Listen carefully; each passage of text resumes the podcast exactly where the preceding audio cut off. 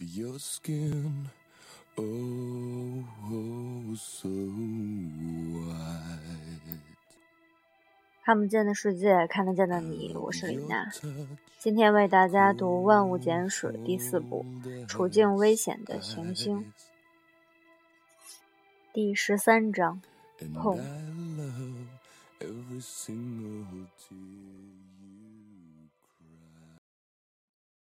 许多人都知道，小行星是研制物体，散落在火星和木星之间，在一片狭长空间里运行。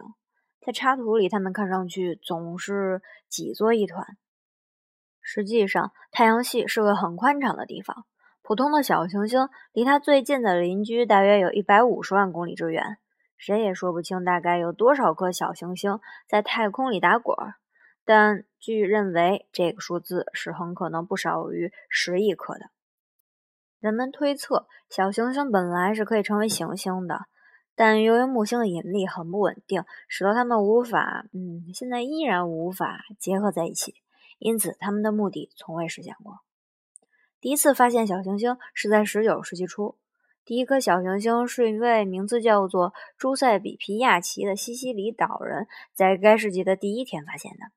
它们被看成行星。头两颗小行星被命名为谷神星和智神星。经过天文学家威廉·赫歇尔凭着灵感的多次演绎，认定它们远没有行星大，而是要小得多。他把它们称之为小行星，拉丁语的意思是象星，就是像极了的那个像。这有点不幸，因为小行星压根儿就不是星。现在它们有时被比较准确地称作是类星体。十九世纪初，寻找小行星成了一项很热门的活动。到该世纪末，已知的小行星多达一千颗左右。问题是，谁也没有对它们进行系统的记录。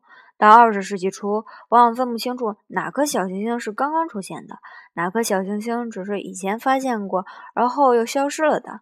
而且到那个时候，天文物理学已经发展到了那种程度，很少有天文学家愿意把自己的时间用来研究研制类星体这类普通的玩意儿。只有几个人对太阳系还有点兴趣，其中引人注目的有荷兰出生的天文学家赫拉德·克伊伯，克伊伯彗星带就是以他的名字命名的。多亏他在德克萨斯州麦克唐纳天文台的工作，以及随后别人在俄亥俄州辛辛那提小行星中心和亚利桑那州太空观测项目的工作，一长串失踪的小行星渐渐地被清理了出来。到二十世纪末，只有一颗已知的小行星，一颗被称之为艾伯特七幺九号的物体，去向不明。它上一次出现是在一九一一年十月。两千年，在失踪了八十九年以后，他终于被找到了。因此，从小行星研究的角度来看，二十世纪主要做了大量的统计工作。实际上，只是到了最后几年，天文学家才开始计算和监视其他的小行星。二零零一年七月以来，两万六千颗小行星得到命名和确认，其中半数都是在之前两年里完成的。面对多达十亿颗小行星需要确认的任务，统计工作显然才刚刚开始。在某种意义上，这项工作并不很重要。确认一颗小行星不会使它安全一点儿。即使太阳系里的每颗小行星都有了名字，知道了它的轨道，谁也说不准什么受动会使哪颗小行星朝我们飞过来。我们无法预测岩石会对地球表面产生什么干扰。岩石在太空里飞行，我们无法猜测它们会干出什么。外层空间里的任何小行星有了名字以后，很可能就到此为止啊。假设地球的轨道是一条马路，上面只有我们一辆汽车在行驶，但这条马路经常有行人穿过。他们踏上马路以前又不知道先看一眼，至少有百分之九十的行人我们不大认识。我们不知道他们住在哪里，不知道他们的作息时间。不知道他们穿这条马路的次数，我们只知道他们在某个地点每隔不定的时间漫步走过这条马路，而我们正沿着这条马路以每小时十万公里的速度行驶。正如喷气推进实验室的斯蒂文·奥斯特罗所说：“假如你可以打开一盏灯，照亮所有越过地球的大约十米左右的小行星，你会看到天空中有一亿个这类物体。总之，你看到的不是远方有两千颗闪闪发光的星星，而是附近有几亿甚至几万亿个随意移动的物体，它们都可能与地球相撞，都在天空中以不同的速度和稍稍不同的路线上移动着。这真让人心惊胆战。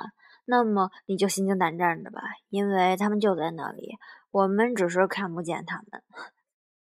据认为，虽然只是根据月球上形成凹坑的速度所做的一种推测，共有两千颗左右大的足以危及文明社会的小行星经常穿越我们的轨道。但是，即使一颗很小的小行星，比如房子那么大小的小行星，也能摧毁一座城市。穿越地球轨道的比较小的小行星，几乎肯定数以十万计，很可能数以百万计，而它们几乎是无法跟踪的。第一颗有可能造成危险的小行星是1991年才被发现的，那是在它已经飞过去以后。它被命名为1991 BA 号。我们注意到，它在17万公里以外的地方跟地球擦肩而过。按照宇宙的标准，这相当于一颗子弹穿过我们的袖子，而又没有擦破胳膊。两年以后，又有一颗较大的小行星险些碰着地球，只相差。十四万五千公里，这是记录到最接近的一次擦肩而过。这一次也是在它飞过去以后才发现的。它在毫无预兆的情况下光临地球。提姆西·费里斯在《纽约客》杂志中写道：“这样的擦肩而过，每星期很可能要发生两三次，而又不被人们注意。一个直径为一百米的物体，要等到它距离我们还有几天的时候，地球上的天文望远镜才能看到。”而且恰好是那台望远镜对准它，这是不太可能的，因为即使现在在搜寻这类物体的人也为数不多。人们总是做这样的类比：世界上在积极寻找小行星的人数，还不及一家典型的麦当劳快餐店的职员人工数多。实际上，现在比这些多了一些，但多不了多少。一个物体撞击地球的力量取决于许多变数。其中包括冲击物进入大气的角度、它的速度与轨道是迎面相撞还是从斜面相撞，以及它的质量与密度。这些事后几百年我们都无法知道，但是科学家们能做到的是测量撞击现场和计算释放出的能量。根据那些结果，他们可以推断出当时肯定是什么情景，或者更令人寒心地说，如果现在发生的话，将会是什么情景。当一颗以宇宙速度飞行的小行星或彗星进入大气层的时候，它的速度如此之快，下面的空气来不及让路，会像自行车打气筒里的空气那样被压缩。使用过打气筒的人都知道，受到压缩的空气马上会变热，底下的温度有可能升高到大约六万摄氏度，或者十倍于太阳表面的温度。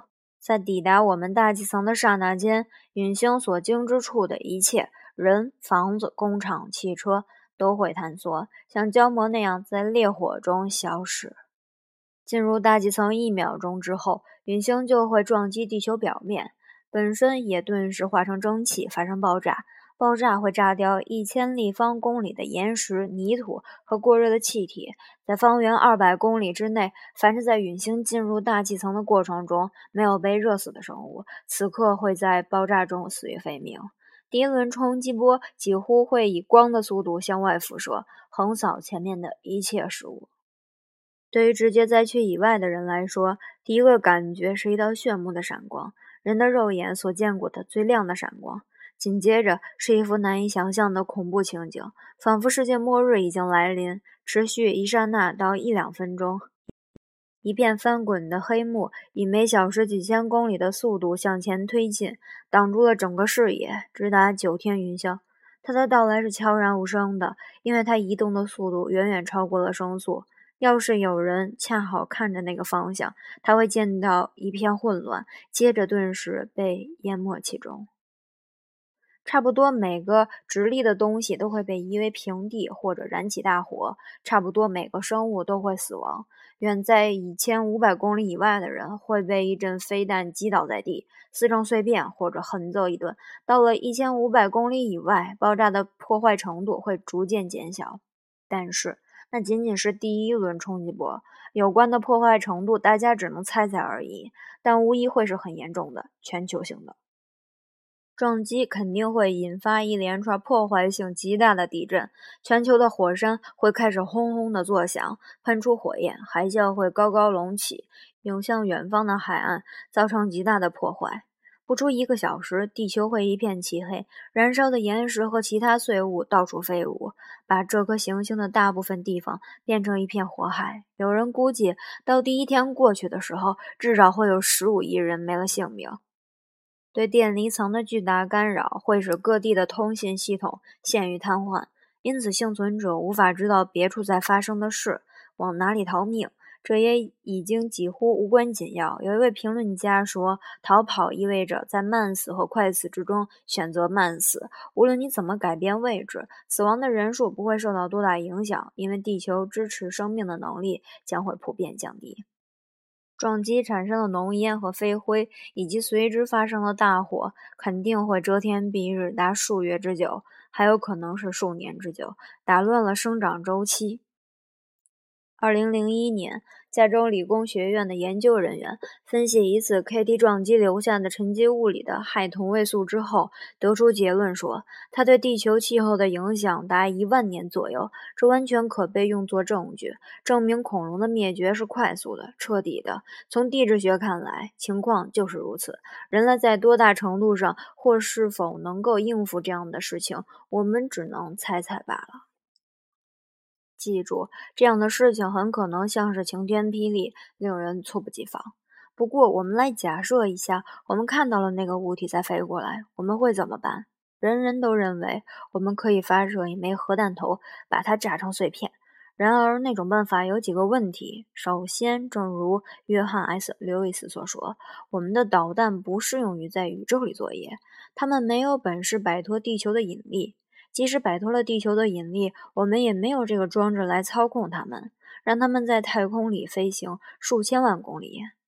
我们更不可能发射一飞船的警察去为我们干这个活儿，就像电影《山河大战》里面的场景那样。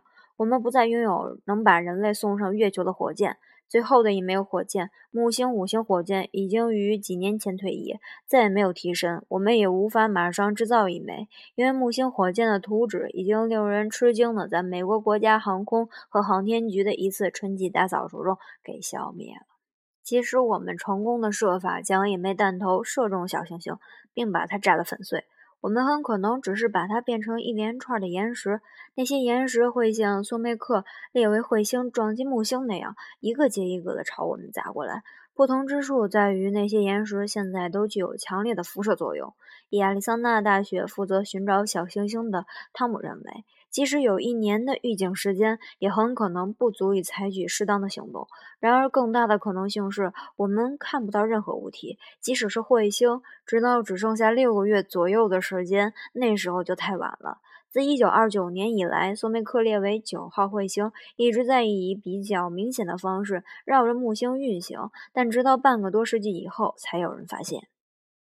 由于这类事情很难测算，而且必须考虑这么大的误差，因此即使我们知道有个物体在朝我们飞来，也要等到差不多最后的时刻，反正是最后几个星期，我们才会知道是不是肯定要发生撞击。在那个物体渐渐逼近的大部分时间里，我们会生活在某种无法确定的状态之中。这肯定会是世界史上最有意思的几个星期。想象一下，要是它平安无事的过去了，我们会举行多么盛大的庆祝会呀！当然，地球上很多很多地方都受到了严重的破坏，就像刚刚描述的那样，方圆几百公里的地方都被化作乌有。但是，生命是倔强的，烟消云散之后，每个物种都有足够的幸存者，哪个物种也没有永远毁灭。灭绝一个物种是极其不容易的，这似乎是个好消息。坏消息是，这个好消息是绝对靠不住的。更糟糕的是，你其实不必凝视着太空来寻找令人震惊的危险，你马上就会知道，地球本身就是个危险的地方。